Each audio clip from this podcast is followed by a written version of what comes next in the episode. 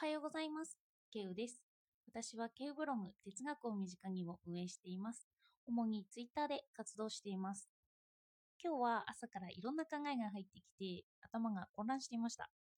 よく仕事なので環境を整えてから何かに取り組む方が効率がアップすると言いますけど、こういうことなんだろうなって思ったんです。マーケティング論を読みながら他のことが頭をよぎってきて本の内容があんまり入ってこなくなったりするんですよね。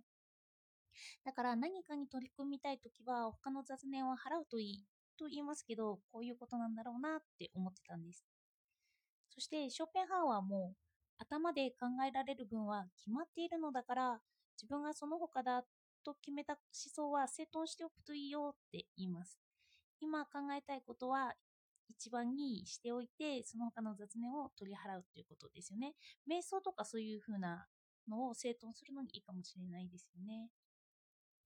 私は忘れやすくてそこまで気にできないというタイプでもあります。私の特性上、私は傾向的に周りのことが考えられないっていうのが結構あるんですよね、元から。だから本質的に嫌われるというのを自覚していて、そういうのが出ないようにはしているんですけど、やっぱりちょっと難しいなと、そういう対立はあるんだろうなというふうには思ってしまいます。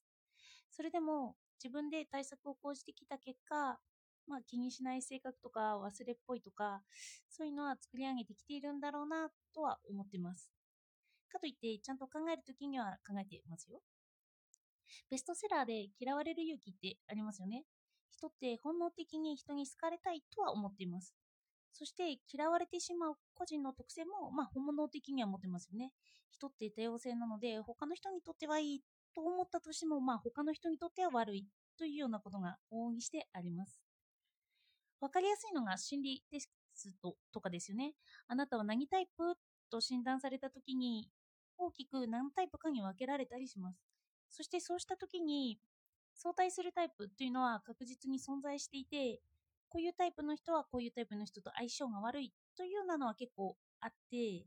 まあ、そういうのはあるのかななんて思ったりします。と、なぜこんな心理葛藤から入ったのかといえば、今日のレビットさんの歌詞はちょうど新規産業は慎重にという題でした。ちょっとそれと結びついたんですよね。今は物が溢れてる時代です。物は安くて大量に溢れているようになってて、なので今は情報化社会って言って、情報が無料では手に入るんですけど、売られてもいるんですよね。安くて大量なものがみんなに行く行き届くようになるにはどうしたらいいかという考え方、そっちの方は情報ですよね。こんな技術を有効に活かすにはどうしたらいいかというのとかはみんなが頭で考えるということに対してお金が生じやすくなっています。物を増やすというのは企業でもできるし、機械でも大量生産っていうのはできるんですよね。仕組みとかその機械の元を作ってしまえば物はどんどん増やせます。でもその仕組みを現実に合わせたものにするには仕組みを考えていく人とかそういう考え方が必要になってくると思います。まあ、これも AI が担うかもしれないんですけど、でも今のところ、機械はなんか物を作ったりするのが一番、まあ、創造的にはなりますよね。そしてそういうのはさておきて、仕組みというのは現物ではないんですよね。で、こういった無形の製品というのは価値が上下しやすいんですよ。その時にはその時代にぴったりの情報だったとしても少し経つと全く役に立たなかったりします。昨日哲学の記事でボードリアルのハイパーリアルというのをリライトして載せました。このハイパーリアルというのは世界に私たちがハイパーリアルという世界に私たちが住んでいるっていう話です。このハイパー、ハイパーって超ですよね。リアルは現実。超現実。いわゆる空想みたいな現実に私たちは住んでるよと言って、ボードリアルが言うんですよ。なぜかというと、私たちの価値観の基礎には、才への欲望があると言っています。あの今、資本主義社会に生きてますよね。で、資本主義社会は人の欲望を刺激します。それが貨幣になったりしてます。その刺激というのは他の人との差異だったりするんですよね。あの人の服いいなとか、あんなスタイルになりたいなというような悩みだったりします。そしてその悩みというのが経済を回していくということなんですよね。で、その悩みは尽きることがないし、まあその悩みが去ったとしても、他の悩みとか他の欲望が生じていく。それで、それに対して私たちはお金を使っていくんですよね。物そのものに使うとすれば、1ヶ月1万円生活ができるくらいなので、そこまで費用がかからない時代にはなってきてるんです。でも、その債への欲望が土台にあることで、資本主義経済が回っていくんですよね。そしてさらになんですけど、その債への欲望っていうのが、今述べたように不安定なんですよ。人の価値観が以前に比べて変わりやすくなっていくんですよね。まあ、悩みがどんどん移り変わっていくというような感じです。一つの悩みが解消されたとして、他の価値観が出てきやすいし、一つの価値観に縛られることがなくなってきている。で、そうすることで、左右の欲望の一部分になって、社会を回すことができているという考えにもなっていくんですよ。ずっと固定化して1ヶ月1万円でいいやとかなっていくと、社会が回っていかなくなっていくんですよね。そしてその自分には2人の自分がいて、社会的な自分と元から持っている自分。多分これが1ヶ月1万円でもいいやっていう自分の方ですよね。と考えるといいかもしれないです。世の中の社会的な自分は、社会に合わせるように価値観を変えていくんですよね。まあ元からの価値観は多分持っていて、社会的な価値観が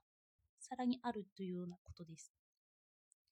そして社会的な価値観が不安定な世界っていうのがハイパーリアルな世界です。そしてその社会的な自分と元からの自分とは完全に分かれるわけでもないんですよね。